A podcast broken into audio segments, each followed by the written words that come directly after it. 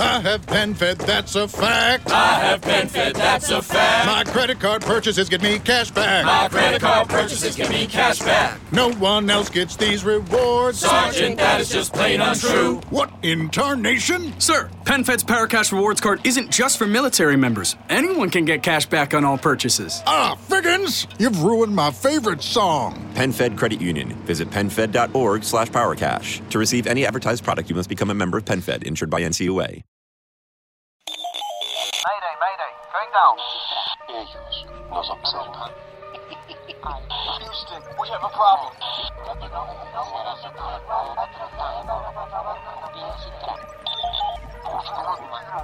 Archivos Enigma, Honduras. Es hora de los archivos Enigma.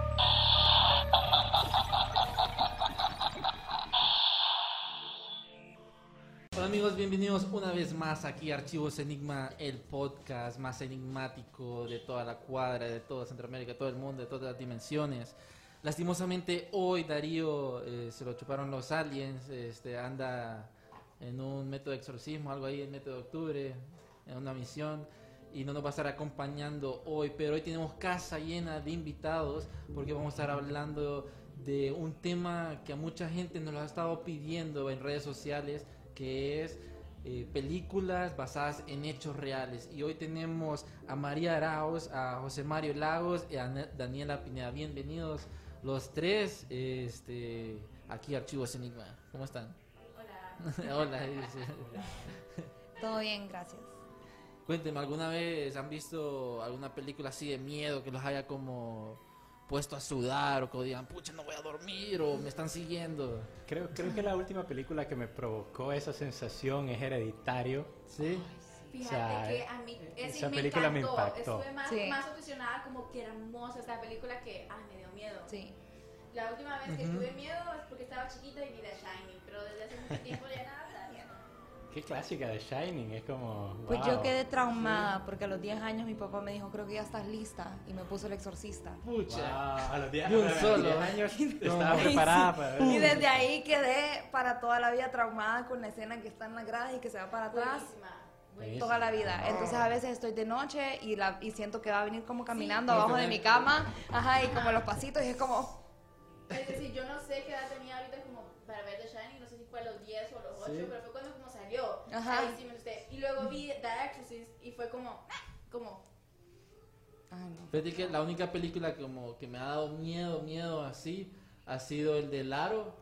O sea, no está basada en hechos reales, Ah, ¿verdad? sí. Ajá, Pero el Aro pero de, la tiempo- versión china. Ajá. Lo bueno La de, versión La versión china, esos chinos están... Uh, sí, Están es que locos, están en otro nivel, definitivamente. Lo, bueno de, lo bueno de Laro es que fue de esas películas que en su momento utilizaron la tecnología, por decirlo así, entre comillas, porque eran VHS en ese tiempo, para asustarte. Es algo bien difícil de Sí. lograr, Sí. que la tecnología te asuste. Entonces creo que... Sí, fueron los lo primeros como en superbién. agarrar eso. Pero Sí. también, digamos, The Grudge, técnicamente, si lo te pones a investigar en Japón y ese tipo de cosas, era súper normal que una de las casas fuera emprujadas. Ujú. Entonces, por eso crearon The Grudge, porque en la cultura japonesa tenían casas emprujadas, Ujú. bla, bla, bla. Entonces, de ahí viene todo, es que sí, todas las películas son basadas Sí. Fíjate que, eh, bueno, el tema de hoy, eh, bueno, María es productora, tenemos a, a Lagos aquí también, productor, Daniela también hace producción, saben, saben mucho de cine aquí, estamos como, este grupo sabe bastante de cine, entonces como que estos temas nos apasionan. Ujú. Pero para ya iniciar como ya metiéndonos en el tema de, de estas películas de miedo que ahorita en octubre están sal- saliendo a morir como vos te metes a cualquier canal, película de miedo, Sí. película de miedo, película de miedo, decir, película de Halloween. es que, ah, si, si Ajá. ya miro películas un día normal y corriente, el, para Sí. mí el mes de Sí. octubre es Octubre es lo muy- Sí, mejor. es como bonito. best. Es, como yo Es mi Navidad. mi vida. Tengo la época de Halloween y tengo la época de Navidad. Así yo no tengo noviembre. Sí, Pucha. no. No. Ahorita Stephen King está de moda. Todas, Sí. las- todas las películas de Stephen King, hay una tras otra. Y... No, y está Carpenter. Carpenter es buenísimo también. Sí. Pero saben, este, lo curioso es cuando inicia una película y te ponen esa frase basada en hechos reales. Uf. Ahí, ahí decís como... Uf, te se- se Ajá, puso ahí bueno, como- se puso algo bueno. Algo me va a No, entrar. algo me va a salir. El, el cachudo No está en quiero, por favor. Por favor. Pero no sé si ustedes han, vi- han- ya para iniciar, porque tenemos una lista extensa, hemos estado en una investigación ardua. Darío nos ha estado acompañando ahí espiritualmente, pero hay varios, eh, varias películas en donde uno dice, ¿será cierto? ¿No será cierto? Porque dice basadas en hechos reales y uno dice, hacen un mix y... Pone, dan no es real, licencias pues. creativas, como Ajá. dicen los directores. No como todo es para real. copyright y todo. Pero no sé si ustedes han escuchado el caso de Alexander Bean, el de la película las colinas tienen ojos. De que esa película este, es como, bueno, la trama es de que hay un grupo de personas así como que están eh, transformadas con radiación y se Ajá. comen a la gente que va pasando por ahí. Pero esta historia eh, viene desde mucho atrás, porque de hecho la colina que tiene ojos del 2006 eh, fue de que este, este hombre Alexander era mm, tenía como este clan de personas en donde practicaban incesto en una cueva y también canabi- Wow. cana- canibalismo. ¿sí? Se Canibalismo. comían a la- Canibalismo. Esa. Se comían a, la- a la gente. Entonces, lo curioso es que este, este hombre eh, relata de que crea este clan con la familia en una cueva y las personas pasaban ahí y lo que ellos hacían, como estaban metidos en su rollo, mataban a, a la gente, o sea, los hombres, o a, lo- a los hombres le cortaban todo y a las mujeres las quemaban. De hecho, esta historia eh, sale como desde el siglo XVI. Ahí te- hay una foto ahí que Edu, bueno, Donaldo también está en otra dimensión.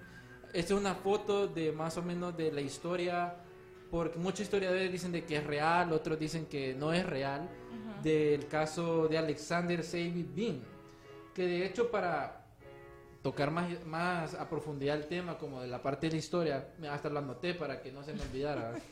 Este- esta, historia, esta historia forma parte de, de un calendario de Newgate en Londres, de Edimburgo. Esta historia pasó en Edimburgo. Y el rey como Jacobo XVI de Escocia fue como mm, el responsable de capturar a, a este personaje. Lo curioso fue que la última persona, el hombre que salvó, le fue a decir al rey que lo que estaban haciendo y vinieron con 400 hombres a agarrar todo ese clan que la mayoría eran mujeres, eran 21, bueno, eran mitad, hombre y mujer, ya te imaginas todo ese relajo Sí. de orgía y sexo. y mató a toda esa gente y las quemó. Entonces de ahí viene basada como esa historia, hay Ok. un poquito como de un mix. Bueno, de ahí vienen las películas de Ujú. brujas, va a decir, como en la vida real hace mucho tiempo había mujeres que hacían brujería, ¿verdad? La redundancia, y por eso hay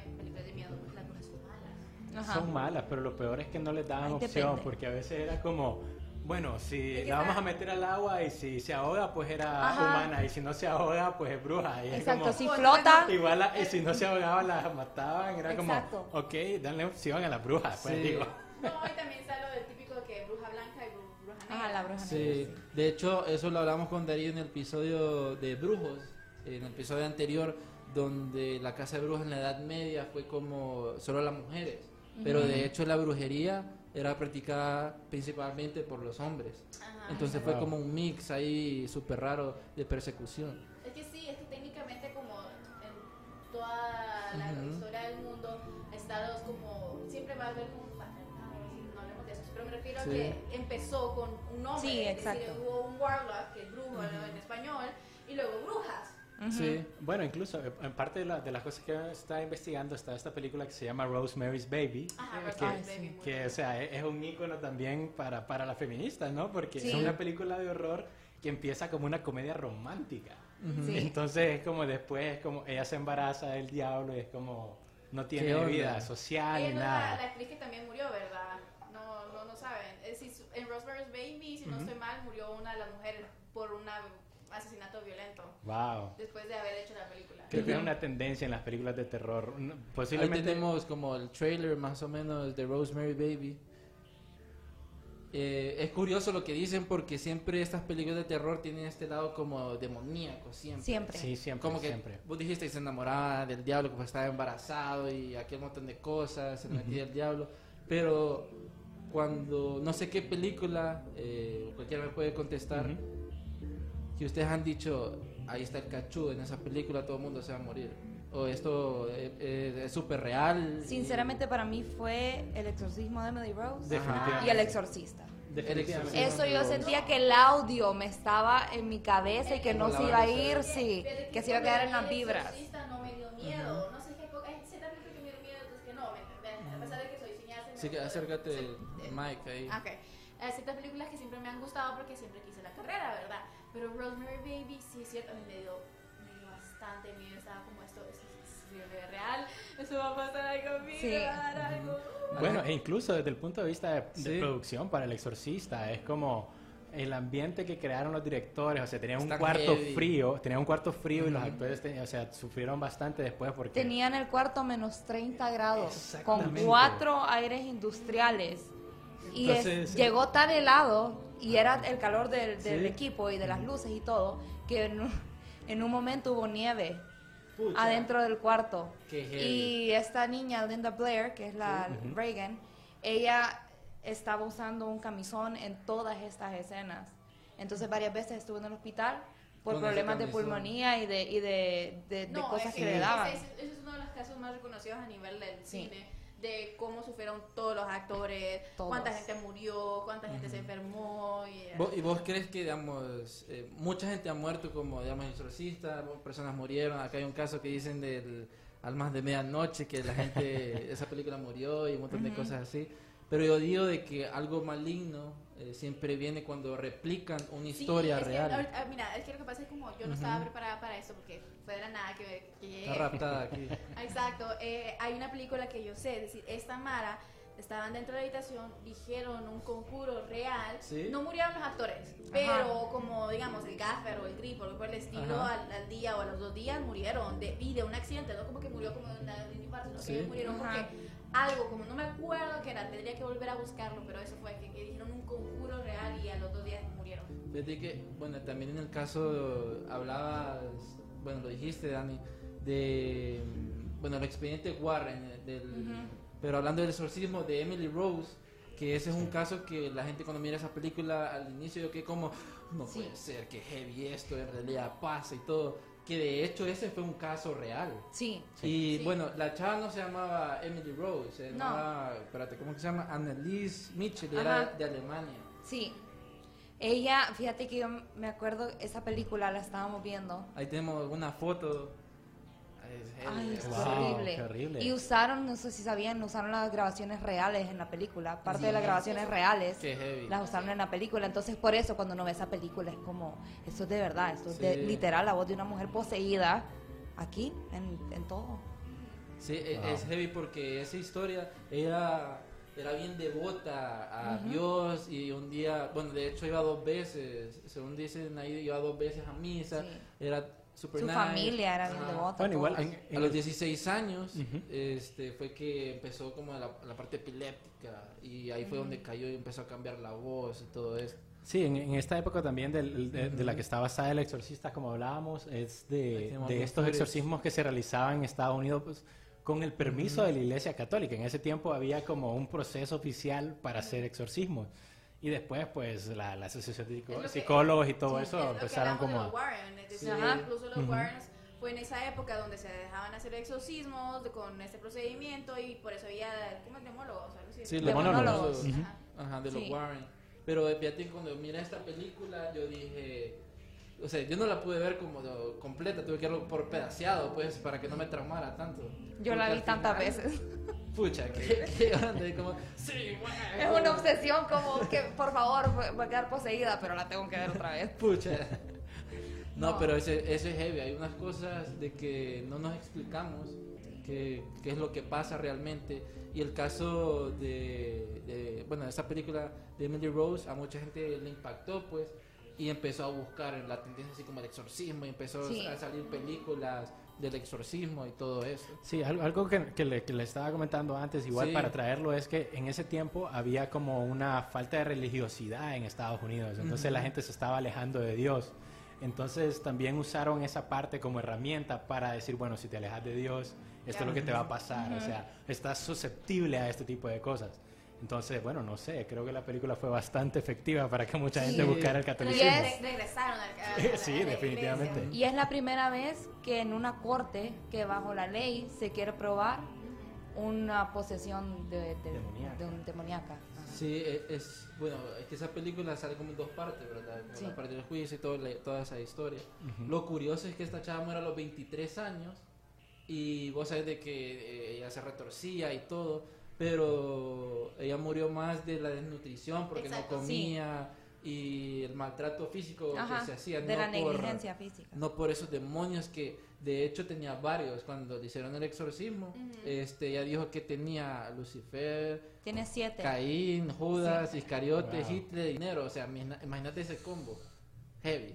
O sea, Esa escena que ella está en, en la granja, en- metida, ah, ajá, sí. y que está diciendo, one, two, three, four, five, six, seven.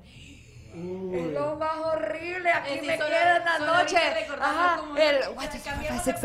Sí, cómo no. Lo, lo- lo- o sea, lo, lo interesante es que nosotros, muchos de nosotros la vimos en la casa, esa película. Sí. Tranquilos en nuestra casa, pero imagínense la gente que fue por primera vez, Ay, que sí, nunca sí. había visto una película de ese tipo, sale del cine. ¿Qué pensaba la gente en ese momento? Estaban O sea, bueno, lo que en shock. pasó en El Exorcista, Ajá. que fue más o menos como cuando la primera vez que fue al cine, que la gente salió corriendo por el tren, Sí. fue lo mismo en El Exorcista, la gente salía corriendo del cine, salían vomitando, salían llorando, Por que era demasiado que era. fuerte, que era muy horrible, que los sonidos, todo. Gina nos escribe, eh, Poltergeist también es basado en la vida Ajá. real. Eso es Sí. lo que estaba diciendo, que la, la, la viejita que hace como la conexión. La medium, La sí.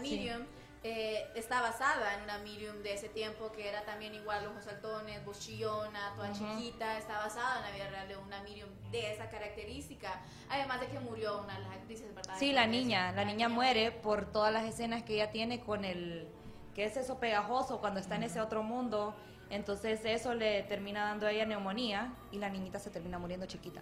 Bueno, creo que si vamos a producir una película de terror, vamos a tener que Esperar que se va a morir un los un parte, y ver, sí. y ver quién es el escogido Es para como el original se va a morir. Sí. Después van a quedar otra gente y ustedes van a seguir la película. productor, vamos a ver el productor Ah. ejecutivo, el Adiós. sonidista, ¿cuál de todos ¿Cuál de muere? todos? Tirar bueno, los la verdad ahí. es que hay Sí. un caso que supuestamente los que son en la parte técnica, quienes son los primeros en morir. Es decir, solo Ujú. veamos el caso del exorcista, el que yo les digo. Todo el mundo, el- la mayoría el murió ahí, el casting, ajá, murió. entonces, Se murieron nueve personas ok, del o- exorcista. O, o muere, Puch. o muere el casting o muere la parte técnica. Entonces las producciones estamos salvadas. ¡Wow! Sí.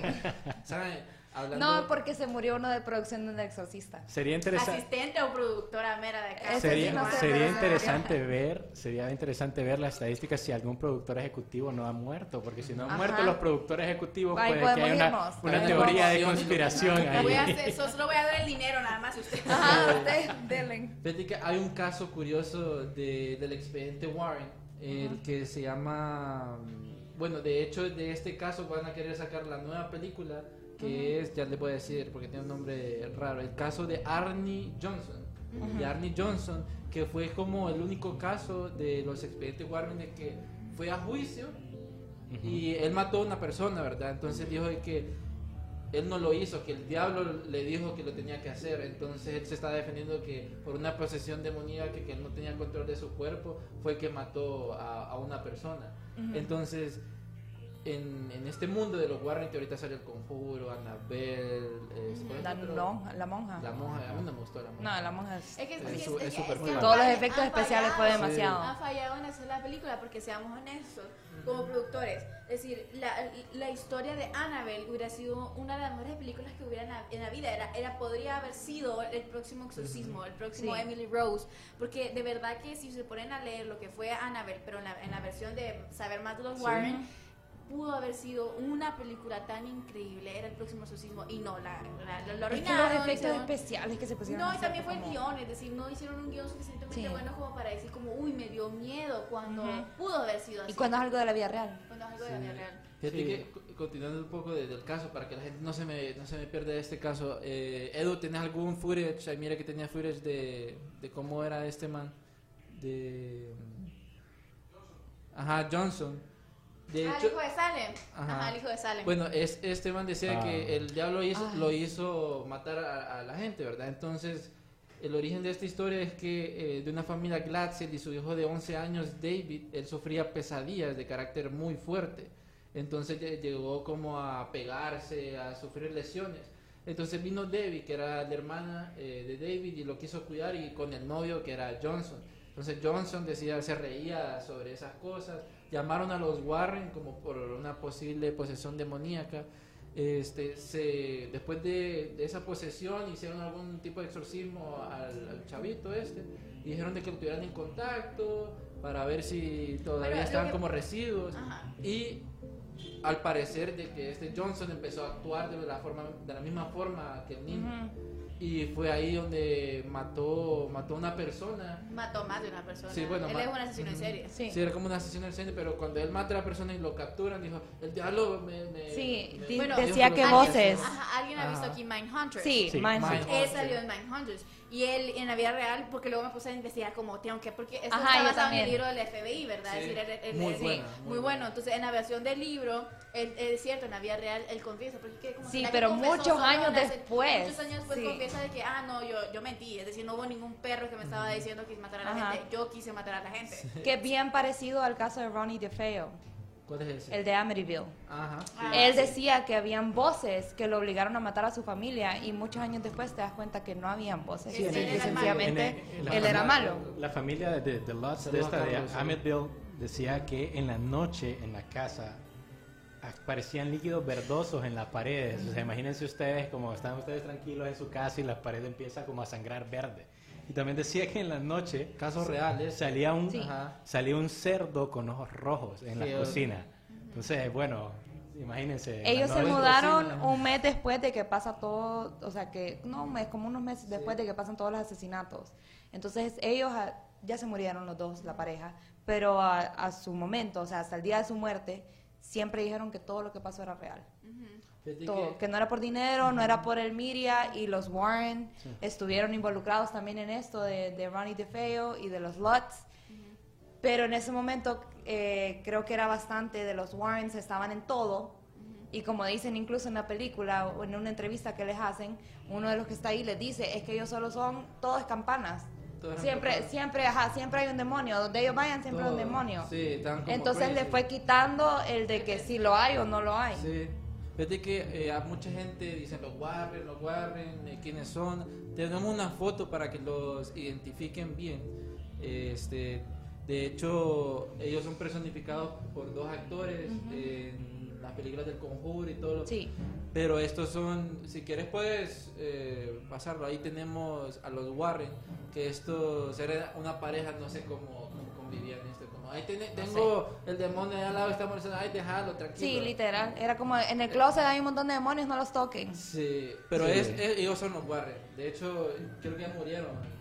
Eh, Sí, eh, bueno, murió, si no me equivoco, él y ella, está Ella. viva, o ella murió y él está vivo. Bueno, pero si miras la foto, creo. ella tiene cara como de que sabe todo de demonios. La miras así Sabe como todo. muy sospechosa. Sabe Pero quién anda un demonio ahí como guindado. Sí, supuestamente que ella tenía poderes sobrenaturales, que era la misma, Ajá. cosas así. Miren la película, porque dicen que en la vida real ella hablaba como muerto. Fíjate que el, el caso que mucha gente dice los Warren es el de Poltergeist de Amityville, bueno, el que, que hablabas. Había un footage que mucha gente, bueno, hay un grupo que dice que es falso. Hay otro grupo que, que dice que sí es real. Porque hay mucho como docu- de documentos de esta historia. Porque de hecho la historia, si la gente no la conoce, eh, me ayudan ustedes también, eh, que mm, están la las dos niñas, eh, la de 13 y 11 años, Margaret y Janet, sufrían como cosas paranormales, que se movía la silla. Ah, pero este es el de. Enfield. Sí, no, el de Enfield. Enfield, sí, sí. el de Enfield. Se movían las sillas y todo. Vino los policías y dijeron que mi- miraron sillas moviendo. Que es el Conjuro 2, por si alguien. Ajá. con- Y después, antes de llamar a los Warren, eh, vino este chavo, ya les voy a decir cómo se llama, que él fue el que documentó Ajá. todo y al final eh, como que lo descreditaron de decir de que todo era falso, que era Sí, como para sí. aprovecharse del momento. Este chavo Gay Lion eh, Playfair era un escritor y también fue Maurice Bruce que era un inventor. Ambos eran de la Sociedad de Investigación eh, Psíquica, así como Ujú. andaban buscando ese tipo de cosas. Y Peggy Hudson era la mamá de estas dos niñas, que fue la que dijo que y las iba a demandar porque estaban haciendo mucho relajo y fake eh, las cosas. Fue ahí cuando se metieron y supuestamente él, no sé si tiene footage ahí, Edu, para, eh, para ponerla, de... mm, Sí, de Enfield, sí. De, de lo que pasaba, pues. Y fue Daily Motion, eh, Daily Diary que documentaron todo esto hasta un punto de que creo que las niñas sabían cuál era el, de Sí, la cosa. exacto. Y empezaron a fingir. Y eso fue justo después de Amityville. Entonces, como en la película misma le dicen que ellos eran el Amityville de Inglaterra. Entonces era como bastante de que estas niñas estaban tratando de llamar la atención porque en su momento eh, ajá, era todo mediático y la gente estaba ganando dinero por tener una casa embrujada, básicamente. Es que también, y en sí se puede ver otros casos durante la historia de que había gente que estaba fingiendo solo por ser Ujú. famoso, porque se, se volvió, bueno, cada, Era la onda, sí. cada tema eh, se volvió como ser estar en la Ahora le ajá. decimos viral, pero Ajá, ajá, en pero su en ese momento. tiempo, el viral de esos tiempos. ¿me Ajá, el viral de esos Incluso eh, hubo una época en que todo el mundo hablaba de hombres lobos en la vida real Sí, o sí. vampiros en la vida real. E incluso ahora también hablamos de asesinos en series. Todo, todo-. Todas estas temáticas tuvo su auge en una época. Todos fueron virales, por así decirlo. Sí, ca- cada una tuvo, la, tu- tuvo su momento, por ejemplo, como comentabas eso de, de- de los hombres lobo, ¿no? Sí. Eso estuvo de moda como en los, entre los 40, 50, Segunda Guerra Mundial, y uno, uno de los datos que les decía a ustedes es que muchas de estas películas de, de terror de esa época, Adolf Hitler en sí, el nombre de Adolf significa lobo, entonces Por ahí Estados. Unidos usó mucho esas películas de hombres lobo para meter miedo sobre Adolf Hitler, porque lo usaban incluso en, en- en animados así de Hanna-Barbera Sí. salía con el símbolo nazi un lobo, así que iba a cazar gente, entonces también ese es un dato curioso de las películas de terror de esa época. Sí, es curioso porque digamos, de hombres lobos vamos a tener un programa, no, no te no hagas spoiler.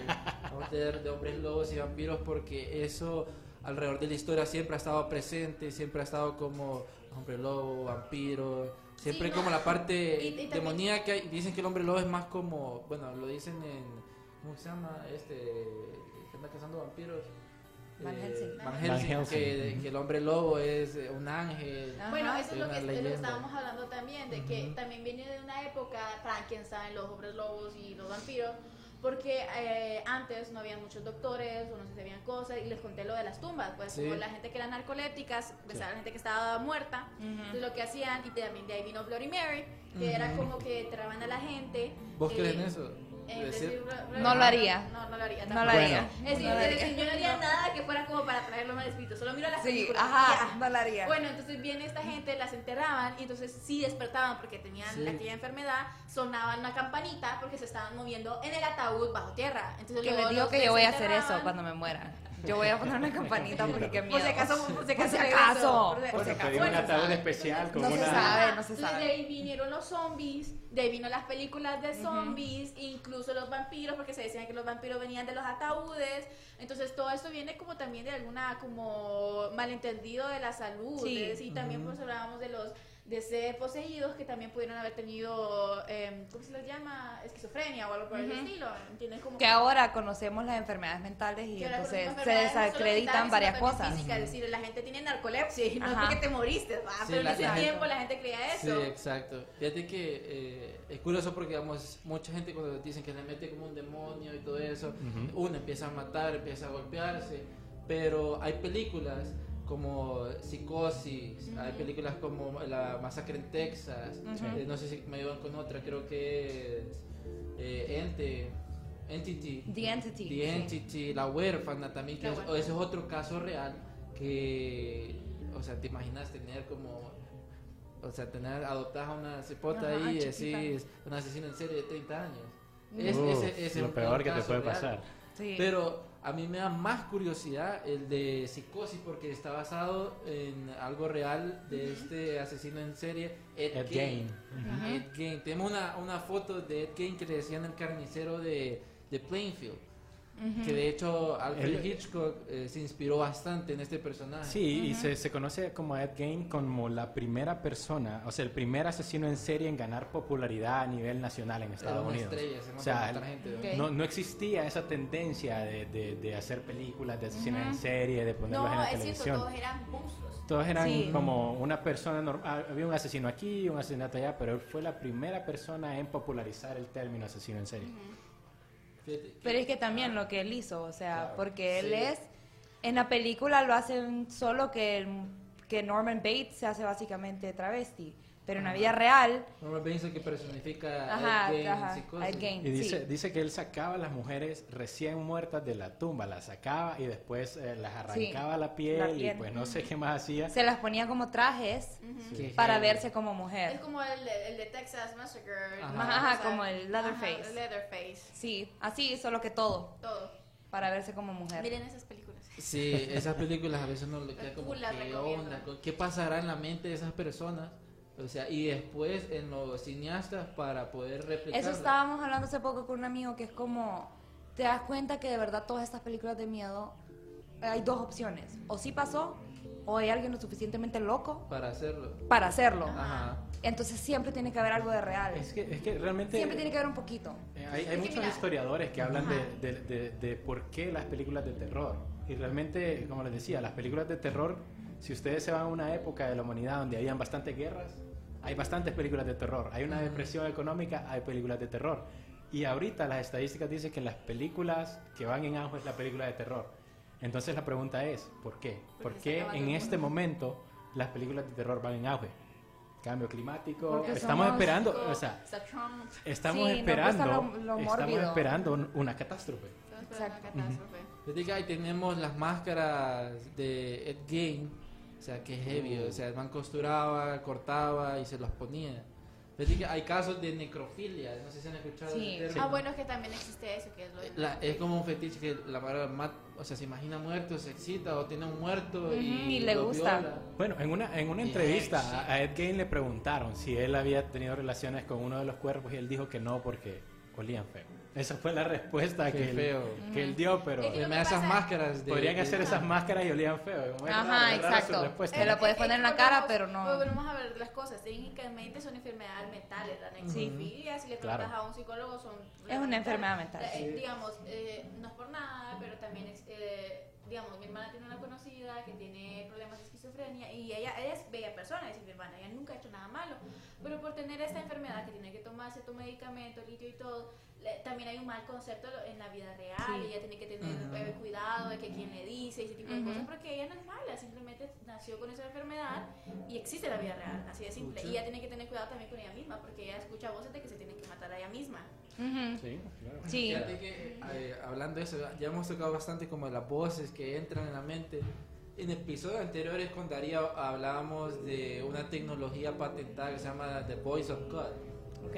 Ok. Este, esa es, es una loquera. Cuando a mí me lo explicó Darío, que como, what? Que es como un- una tecnología que por medio de ondas eh, llegan a tu cerebro, solamente a vos, y vos escuchás como el mensaje que te quieren decir. Entonces, la conspiración está que utilizarían este tipo de tecnología para decirle como a personas que sufren como personas normales o personas que sufren algo en la mente, como decía, matar, matar, matar. Ujú. Y está la teoría de conspiración de que la gente que hace mass shootings y todo eso siempre dice, no es que eh, una Sí. voz en mi interior dijo que lo tenía que hacer, como el caso de Johnson. Entonces por ahí va esa teoría de conspiración. Bueno, incluso, utilizan ese- incluso los mass shootings tienen, tienen, tienen bastante polémica en ese, en ese aspecto porque hay mucha correlación entre un mass shooting y un, y un evento político particular, una elección, por Para la ejemplo. gente que no sabe que mass shooting es cuando, Eh, es- cuando viene la gente y empieza a disparar en, masas. grupo, en Ah, masa. en masa, lo que Entonces, por ejemplo- en escuelas. Si va a haber unas elecciones, una semana antes hay un mass shooting. O sea, hay, hay, hay como una correlación ahí entre eventos importantes políticos y Sí. ese tipo de cosas. Y luego va a haber películas de miedo de eso, porque Ajá, hablando de ¿qué- eso. ¿Qué es una película de miedo? Es tratar de contar una historia, ya sea paranormal o, o incluso asesinos en series, y tratar de exponerlo al punto de que se mire grotesco y te dé, te dé miedo, valga la redundancia. Entonces son casos de la vida real, quieras o no. Es decir, Sí. no importa cuántas veces mires como I Know What You Did Last Summer, eh, Poltergeist, eh, otras opciones ahorita, El Conjuro, todo, todo, todo está basado en la vida real. Bueno. Freddy Krueger, hasta, el- hasta por Freddy ahí Creo que ese, había Sí, cámaras que en Nightmare on Elm. Street. eh, Elm- me volví a trabar. Elm Street. Ok, está basada en, en- en algo de la vida real en el sentido de que el director Wes Craven vio en The Times, un periódico de los Estados Unidos, una- un reportaje de un adolescente que llevaba varias noches sin dormir porque decía que en sus sueños le aparecía algo que lo iba a matar. Entonces, eventualmente, ya sea por el insomnio y los estragos que eso hace en tu cuerpo, este muchacho se termina muriendo en- dormido. Lo, lo lo interesante de ese caso es porque está bastante bien documentado es que era es un caso de Cambodia fue en Cambodia Ujú. donde donde este chavo le pasó eso y eh, sus papás le decían dormir o sea tenés algún Ujú. problema dormir y el papá era un doctor entonces el papá le daba pastillas una y otra vez y él decía sí me voy a ir a dormir hasta que dos semanas después por ahí él viene y se sentó a ver la televisión y se queda dormido el papá que es doctor se lo lleva a la Sí. cama lo acuesta y a medianoche escuchan un grito cuando los papás entran a la casa, al, al cuarto de él, ya está muerto. Pucha. La autopsia reveló que, que no, no fue un paro cardíaco, fue una situación completamente extraña, pero lo que encontraron en el cuarto, el papá fue café así molido, que él se comía en la noche para no dormir, Sí. y también encontró todas las pastillas que le daba para dormir el papá, nunca se las tomó. Entonces, No bueno, eso, eso, o sea, ahí está basado ese, ese, caso. ¿no? Ajá, bueno, que, lo que pasa es que no sé si ustedes lo, lo- Bueno, yo no sé si en Cholo o porque hay una gran diferencia entre Chultecana y Tegucigalpa. Es que también tenían ese típico como. No solo Elm Street, sino que también había otras películas o otras series que Sí. veíamos de chiquitos que decían que si te, te morís en tus sueños, te morís en la vida real. Sí, claro, claro. Es decir, incluso que podías tener como cortadoras en tu cuerpo porque en tu Ajá. sueño alguien te cuchilló o algo por el estilo y, y despertabas, estabas cuchillado y te morías. O te morías porque te caíste de un edificio, porque te ahogaste en el sueño, entonces te moriste ahogado durante el sueño. Entonces, como. Sí, de hecho, las películas como bien creepy, porque no puedo salir del sueño, adentro de un sueño, adentro de un sueño, y no puedo salir y todo se A lo repetía. Inception, que es Ajá. como Desde y te despertás. Gina nos escribe, para la Iglesia Católica, líderes católicos, no feligreses comunes, la depresión es sinónimo de posesión demoníaca. Sí. Les recomiendo el libro más fuerte que el mal. Algo pasa ahí, algo... Frecuencia electromagnética demoníaca, dicen. Está atrás mío. Sí, atrás Sí, mío. fue como. Es como- Uy. Les recomiendo el libro Más fuertes que el mal del padre Gabriel Amor, el exorcista más famoso del mundo. En el libro, en uno de sus capítulos, habla justo de eso. De hecho, ese caso de Amor está, está, bueno, está basado en el rito. Eso- Por, por ahí, por Ajá. pero no es, o sea, no es basado, todo lo que pasó no es Sí, no, real, ajá, sí, pero sí. es una inspiración. De hecho, así como un paréntesis, él decía de que los dos amuletos que al diablo más le molestaban era la medalla de San Benito y el rosario. Porque Claro. el rosario principalmente que todo, este, una conversación que tuvo, lo pueden buscar en internet esa conversación, y el padre Amor decía de que el diablo odiaba que la gente rezara el rosario porque decían que la Virgen eh, María era una mortal que no pudo como traerla al mundo y que pecara y que fue muy santa y que Dios se la llevó. No les digo, ahí andan pasando fantasmas alrededor. Tengo un feedback ajá, como feed- y, y bueno, la medalla de San Benito que se utilizaba para exorcismo y para protección. Ujú. Entonces, ese caso es como, ¿te imaginas cuántas historias ha de tener ese Sí. hombre?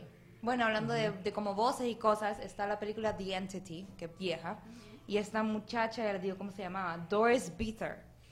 Ella decía que había una fuerza demoníaca que llegaba todas las noches y que la, la golpeaba, la lastimaba, la, se aprovechaba de ella sexualmente y de los hijos.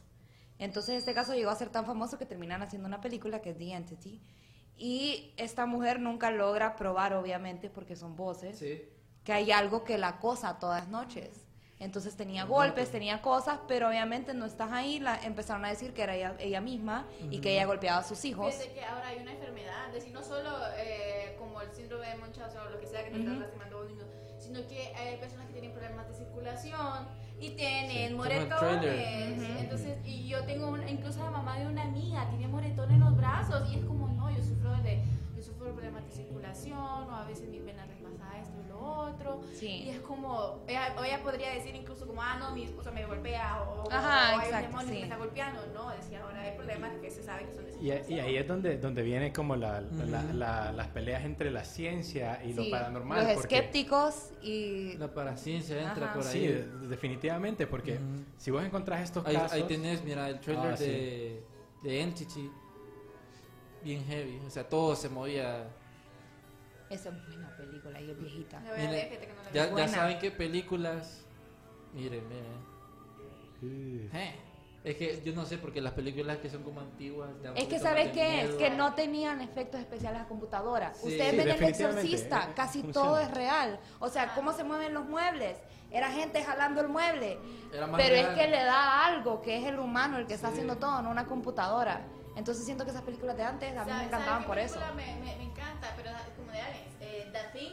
Ajá. Como es buenísima. Es decir, cuando Encuentros se le de cae la cuarto tipo cabeza- también. Ah, también. Es decir, cuando se le cae la cabeza a The Thing porque Ujú. la Thing es más grotesca. O cuando los perros se unen y hacen una monstruosidad de perros. ¡Ah! Qué cosa más Bueno, hablando de aliens, hay una que se llama Fire in the Sky.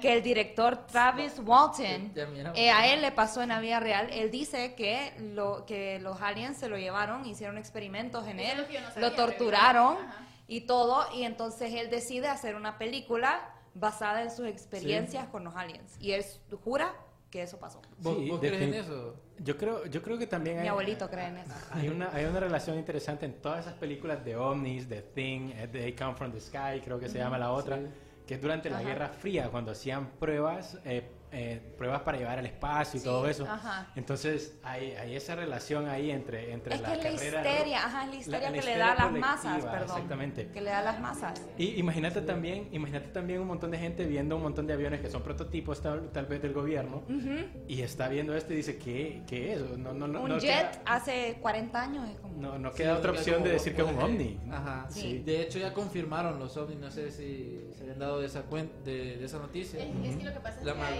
Marine. ajá, hay, ajá. hay, Hay- vida, salieron tres hay- videos.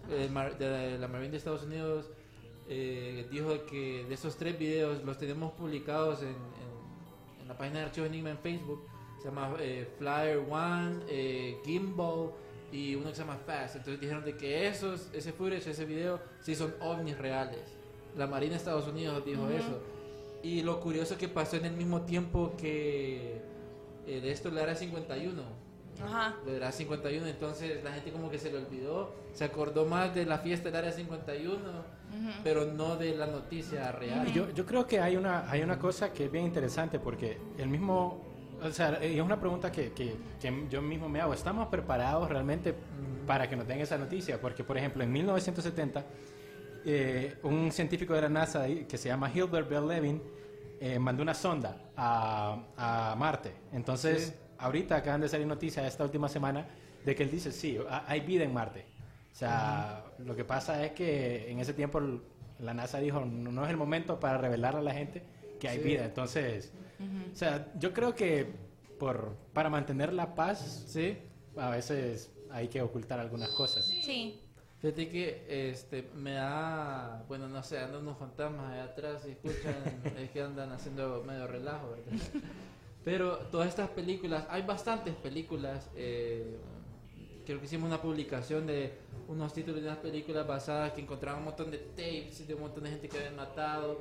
Ya se, eso ya se tira más como asesinos en serie. Que si quieren que hagamos un episodio de asesinos en series, denle like, compartan, co- comenten, manden unos mensajes de los temas que gustarían que, que habláramos aquí en, en el programa. Pero les quiero hacer una pregunta a, a los tres. Ya estamos hablando de mucho de, cosas paranormales. No sé qué cosas le han pasado, digamos, viendo una película o algo. Honestamente. Nah, Yo eh, soy bien Córtenla aquí, no sí. mentira. Adiós. Pero cosas Pero- paranormales, cosas paranormales. Bueno, usted- ahorita acabo de recordar, porque est- estaba hablando, cómo, no sé cómo se llama la versión en inglés, ustedes dijeron el nombre, Mary Mary, ¿cómo es que se llama? Bloody Bloody Mary. Mary. Bloody Mary. En, en español, bueno, por lo menos la que yo conocí era como Freddy Freddy o algo Ajá. así. Freddy Freddy. Entonces era con unos, eran con unos pajillas, Ajá. unas pajillas, entonces si se juntaban era así, si se separaban era no. Pura casaca. Bueno, pura casaca, pero a mí en ese caso, eh, yo estaba con un amigo y le estábamos haciendo preguntas y en algún momento él dijo, mira, ya no preguntemos nada porque se va a enojar. Y le preguntamos, no, mira, este se va a hacer novio de tal persona o algo así, ¿no? Sí. Y tiraron una piedra enorme a la- al- al techo. Ajá. O sea, ajá. y todos salimos pero súper corriendo porque fue como una casualidad bien extraña que justo cuando terminamos la pregunta tiraron la piedra al techo. No, mira, nosotros en mi casa siempre tenemos de ver películas de miedo, Ujú. mis papás y mis hermanos y yo. Pero agarramos un momento en el cual entonces nos gustaba asustar a mi mamá. Entonces, por ejemplo, teníamos, ¿cómo se llama? The Omen, la del, Sí, li- sí, sí. La del niño este, Sí, que es el diablo. niño, ajá, Ajá, sí. Damián. También. También. Bueno, entonces estábamos y teníamos así, el, el- mi papá acaba de comprar un sistema de sonido para ir la pantalla gigantesca, todo, ¿verdad? Y estamos y mi mamá se está arreglando en el baño y decide mi papá asustarla poniendo la música en alto y parándosela así atrás de ella para verla como en todos los espejos. Horrible, siempre, siempre quedó. Pero me ha pasado por ejemplo, que as- asumo aquí saben de la parálisis del sueño. Uh, sí. Entonces, eso, es feo, eso es horrible, Me ha pasado. Y me pasó, la, creo que la más... No me pase. Sí, golpeando el No, micrófono. créeme que no Sí, me lo voy a echar, eso. lo siento, yo voy a pagar los daños. La más horrible que me ha pasado Sí. fue, estaba dormida y miré como que alguien... eh, esa película es buenísima. Entonces miré como que alguien estaba en la puerta, Sí. como una sombra negra gigante, y entonces yo quería rezar, pero no me acordaba del Padre Nuestro. Entonces yo empezaba como en mi sueño, yo como Padre Nuestro, Padre Nuestro que estás en los y no me podía acordar. Entonces en lo que estoy tratando de rezar y de persinarme, se acerca la figura negra y se me pone aquí al lado de la cama. Se me agacha, como a ponerse al lado mío en la cama, y, y me quedó viendo, no tenía cara ni nada, pero me dijo, Dios no está aquí con vos. Pucha. Eh. Sí.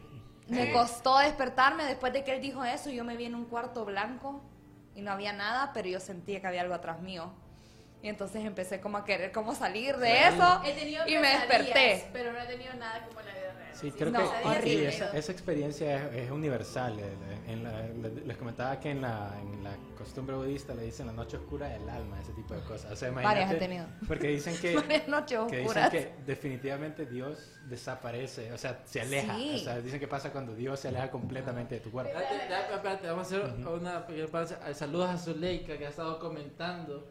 Este, ya estamos viendo sus comentarios. De hecho, ella nos ha estado sintonizando eh, bastante veces. Es una gran fan. Pero sí, hay una cosa Hola. de que vamos a hacer un pequeño paréntesis porque ella tiene razón en algo. O Es que iba a sea, decir ahorita porque ah, vi comentarios. Sí, Ah, yo tiene no razón leo. en algo. O sea, estas películas, lo que hace la élite es como despegarnos de lo bueno. Pues si ustedes miran esas películas, es puro malo, malo, y uno está como adorando al mal. Y están basadas en hechos reales.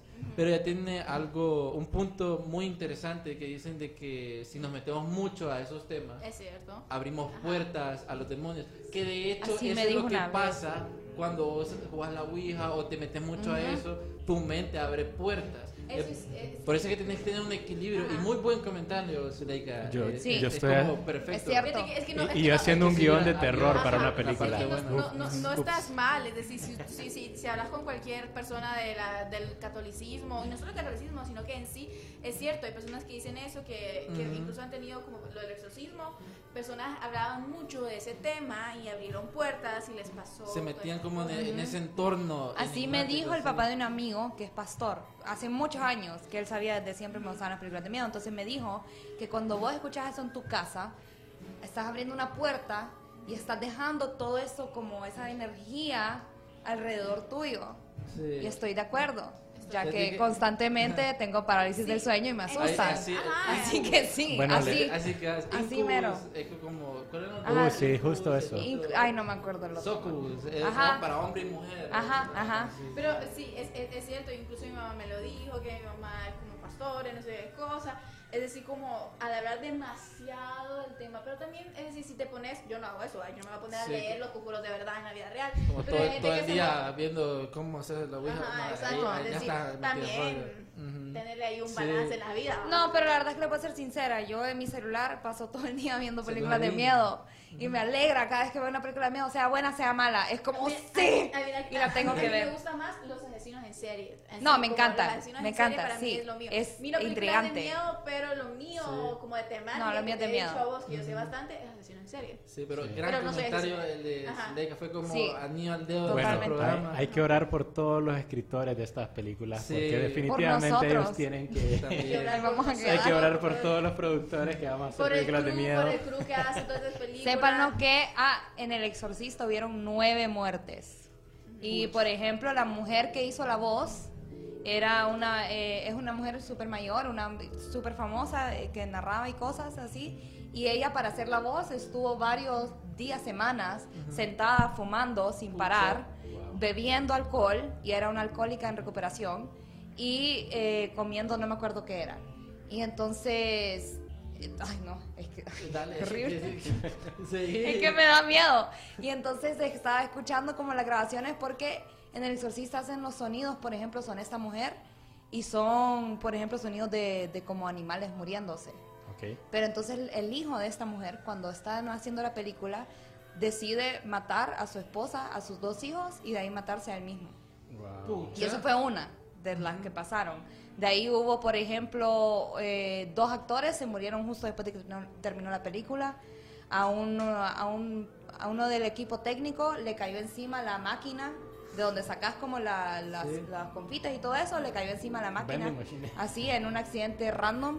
Eh, por ejemplo, Tuvo que haber sido un demonio. el- lo que fue máquina más pesa. raro que pasó en el set fue que una paloma entró al set, agarró la la- los circuitos, se, se pegó ahí, hizo un cortocircuito, se, in- se incendió toda la casa donde estaban grabando el exorcista, la casa de ahí, y lo único que quedó fue el cuarto de la niña donde hacían todas Yo las que escenas de posesiones. pero Tengo algo de trabajo, así que... Ya la CIA lo llamó, dice que ya, ya es Se tienen tema, que ir. Ya no puede de hablar del Sí. tema. Eh, Gina nos escribe, este, creo que es respondiendo a su like el comentario. No necesariamente eh, no conoces al enemigo, no sabes cómo combatirlo. El diablo conoce el evangelio mejor que cualquiera de nosotros. No olvidemos que antes fue ángel, muy cierto. Ignorar tampoco ayuda, no de gusto los soldados que se preparan para la batalla. Hay que abrir un poco la mente. Que eso es lo que hacemos aquí de programa, les abrimos la mente en tres pedazos, en cuatro para que miren todo. Aquí hablamos de todo. Entonces, hasta hemos invitado a gente que uno dice, "Eh", pero es interesante. Sí. Desde que, bueno, María ya, ya, ya se fue, la CIA le habló. eh, no sé, bueno, nos dijiste de que estabas como escribiendo algo de, de miedo. Sí, o sea, en, en mi caso pues soy productor. ¿Documental o Eh, no, es una, película? es una película, pero Ajá. eh, no, no, no quiero hablar mucho de los detalles, pero Spoilers, digamos, sí, sí. di- digamos que eh, creo que todos nosotros tenemos experiencias en el colegio. O sea, ¿qué, hay, Sí. ¿qué cosa más terrorífica que estar en un colegio? Imagínense Sí. ustedes. Entonces, ¿qué pasaría en un colegio de noche lleno de, lleno de mitos? O Se dan sea, cuenta que siempre, en lo- todas las escuelas, colegios, siempre hay un fantasma. hay un Sí. fantasma. En todos los, cole- Siempre. todos los colegios se o era un cementerio y que no sé qué, siempre, toda la Entonces vida. estamos jugando con esa mitología de, de- de- de- de creer en, en- en estas historias, pero también hay un aspecto social de las películas de terror. O sea, si vos te pones a investigar en, en historia, las películas de terror eh, siempre llevan un mensaje moral. Un mensaje moral. Por ejemplo, eh, ¿qué te puedo decir? En, en la revolución sexual de los 70s y los 80s, en las películas los primeros que morían eran los que tenían relaciones sexuales. Entonces era como, era como si Siempre tenías- es la rubia tonta. Siempre, exactamente. Como, Que se va al bosque. Qué chistoso que está. tuviste relaciones y moriste en la película. Siempre es la Entonces, primera. ¿Por qué? Porque Y el que fuma marihuana, el el que, va después. marihuana, Exactamente. Entonces, eh, en nuestro caso queremos ver como en la juventud actual, con la tecnología. Ajá, con- algo real. Sí. Ajá. eh, o sea, combinar esos elementos y, y lo indefenso que son los, un adolescente. O sea, un adolescente dice, no, mira, me salió el demonio, y nadie le va a creer. Sí, o sea, estás loco, estás en una etapa. de- Ajá. Exactamente. Ay, este güirro. Entonces es como esa, esa, mm, esa parte social de Sí. cómo los jóvenes tienen problemas en su casa, llevan, los llevan al colegio. Entonces en el colegio dicen, bueno, hay una teoría, me imagino que las personas que, que están escuchando que son, que son, eh, que son conspiradores, eh, dicen que entre más conflicto hay en una casa, más probabilidades de que pasen actividades paranormales Sí. hay. Entonces queremos jugar en- con ese concepto también, entre más Que se alimenta de la debilidad, se siempre alimenta el de las debilidades, se alimenta de, de- de los abusos que hay en los Ajá. colegios y todo de parte de los profesores y todo ese tipo de cosas. Entonces, eh, por ahí va, por ahí va la historia Sí, que sí. queremos contar, pero claro, obviamente esto va a tomar mucho tiempo, son procesos muy, muy largos. Pero qué interesante Sí. eso lo que estás haciendo porque creo que aquí hace falta más producción de miedo. De miedo. Solo de Jorge verdad. Montenegro creo que fue el último. Ujú. Sí, sí, Él es definitivamente. como el, el- el- el- Y, y- Sí. y hay, y hay un aspecto tan bonito de las películas de terror también que la mayoría de directores famosos, una gran parte de directores famosos, eh, Guillermo del Toro, por ejemplo, Sí. y gente así, empezaron con una película de terror. ¿Y por qué? Porque ocupamos, o sea, ocupamos muy pocas cosas para hacer una película Sí. de terror. Y Ocupamos el- una sola locación, dos luces, porque todo se mira de noche, Ajá. entonces es como una que otra luz ahí en la esquina. Y ya, pues, o sea, Y una historia creíble. Y un buen guion, Sí, una historia creíble. Entonces, esa es la parte que, que tenemos que retarnos en, en- en producción a ver si podemos sacar un susto en vez de, una- de- de risa en, en el cine, porque esa es la parte difícil Sí. también. Tocaste eh, de Guillermo del Toro que tiene mucho de la mitología. Vamos Sí, a tener de- un programa de eso eh, de mitología, criaturas mitológicas, porque hay, o sea, me hice una pequeña investigación para ver el tema y Ujú. que hay demasiadas, o sea, en Sí. diferentes lugares del mundo hay como diferentes versiones. En. China hay unas loqueras ahí. Uh, sí, definitivamente. Entonces vamos a tener un programa de eso. eh, pero ya se nos está acabando el tiempo, lastimosamente. Siempre una hora es como bien poquito. Sí. Se va súper rápido. ¿Le gustó? Sí, sí. Súper, ¿Le gustó? Sí. Sí.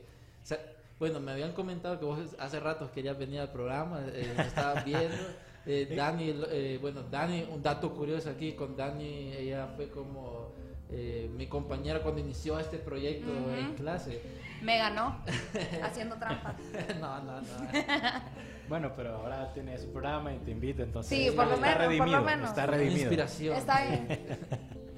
Sí, bueno, un paréntesis aquí a toda la gente que nos está viendo de Share. Recuerden que el 30 de octubre vamos a tener el evento en el MIN de 7 a 8. Vamos a estar hablando de cosas fantasmales, conspiranoicas, con un buen eh, equipo que vamos a a tener ahí. Es el MIN a oscuras el 30 de octubre en el Museo Es de disfraces. Sí, Sí. bueno, te puedes eh, disfrazar, es que ya es 30, 31. Sí. Entonces vos puedes entrar como al MIN, van a asustar, van a ver comida, un poco de música, vamos a estar nosotros. Entonces estén pendientes de las redes sociales, posiblemente hagamos un giveaway, no sé, Ujú. yo haciendo un pequeño spoiler aquí. De fantasmas. De fantasmas. Te llevas un fantasma. El que, el que- Sí. el que cuente la mejor historia de Ah, terror. se lleva una ouija. giveaway. Buena idea, muy buena idea. Se lleva una ouija. De Hasbro. Bueno, gracias eh, por venir eh, aquí a, a Dani, aquí a Laos. Eh, no sé, digan sus, sus redes sociales, un último mensaje, pucha, último mensaje. Am, pues fue un placer, gracias por invitarme, me encanta hablar de cosas de horror, es lo mío, ya que me encanta verlo y al parecer me pasa también. Entonces, sí, se te agradece la invitación. No, Muchas gracias. gracias. Bueno, yo escuchando pues los comentarios, pues que oren por los crews de producción de películas de terror, Sí. porque es, Por es favor. indispensable que estemos a salvo. Em, y eso no, feliz porque realmente este, este tipo de programas de conspiración y todo eso son interesantes porque te ponen en otra perspectiva de la realidad, entonces te, Se le sacan del cubo, te- de te- esa burbuja. Puedes escapar un poquito de lo que normalmente la, la gente está como Ah, hablando, que dice, ¿no? bueno, nada, se está loco. Aquí en el espacio puedes hablar, no de, todas de todas las cosas, pero... Pero es un, sí, la mayoría. El espacio donde puedes... es un espacio decir, más amplio sí. de, de- de- de teorías, por lo menos. Ajá, pero todos vamos a tener más teorías locas. bueno, esto fue Archivo Enigma. eh, muchas gracias por eh, estar aquí. Recuerden que vamos a subir los podcasts, bueno, el episodio a Spotify. Nos pueden seguir ahí. Denle en share, que con eso nos ayudan. Muchos comentarios, compartan a todos sus amigos. Y esto fue Archivos Enigma, amigos. Nos vemos la próxima.